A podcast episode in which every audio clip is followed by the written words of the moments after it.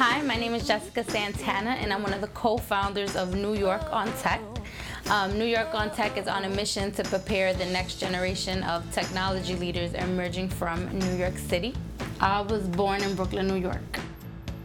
Um, and particularly the neighborhood I lived in was a low-income community, majority African American and Latinos, um, with a, not a lot of resources in schools or even out of schools. But I think that because I had a very supportive family who you know, was always interested in me going to college and really going to the university. I think that's what I really needed uh, to know that there was a space for me um, to go and pursue a higher education. And this is my father. He fought in the Korean War.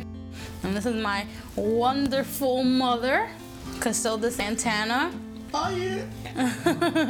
I was adopted when I was three years old, and I didn't know that I was adopted until I was about seven years old, but it was like nothing changed, and so I wouldn't change anything at all. Like my mother and father have been such a huge support system. I think um, was very pivotal to have that support, and so I'm very thankful for the relationship I've had with my mother and father because they've been they played a very instrumental role in what um, I believe that I can achieve. So my mother and father migrated here in the 1950s from Puerto Rico. They left everything behind from their family uh, to their loved ones, everything they cared about to live the typical American dream.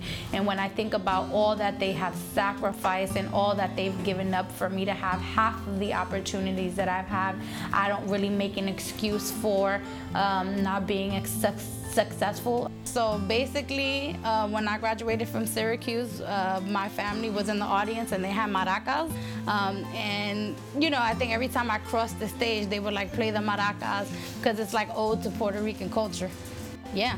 So this is my co-founder, business partner, best friend, Evan. This is one of my greatest friends, Kwaku. They came to support me during my master's graduation.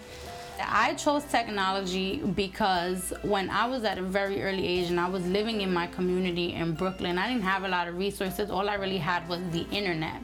I think uh, education and technology was the start of a trip for me.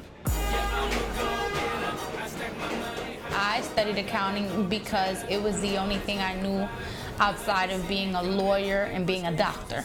And I think that is the uh, traditional story for first generation college students where we don't know about all of these career opportunities for us. But, you know, fortunately for me, I did catch on and I took that leap of faith and turned that offer down um, and created my own pathway to go ahead and explore my professional interests. So New York on Tech, the purpose of the organization is to work with students who come from underserved backgrounds um, and we really prepare them, develop them and mentor them and provide them with a network um, that really helps them create a path towards uh, technology, whether that's going straight into the workforce or that's going ahead and pursuing a baccalaureate degree um, in a technology related field. I think technology is innovative, it's fast paced, it's always evolving, and because of the fact that it's such a rapidly changing industry, I think that there's room for everyone to participate in it.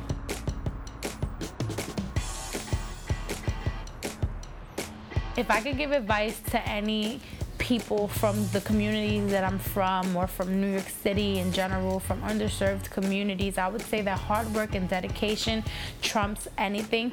And I think that when you really put your mind to it, you can achieve anything you want. Uh, in some years, I want to be the President of the United States of America.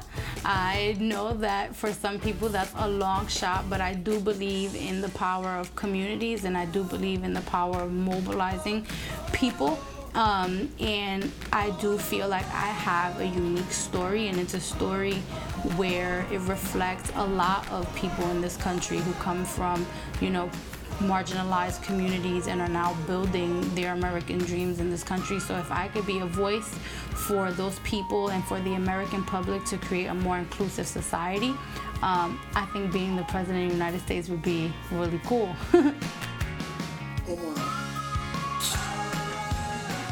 I am a Latina and I love technology.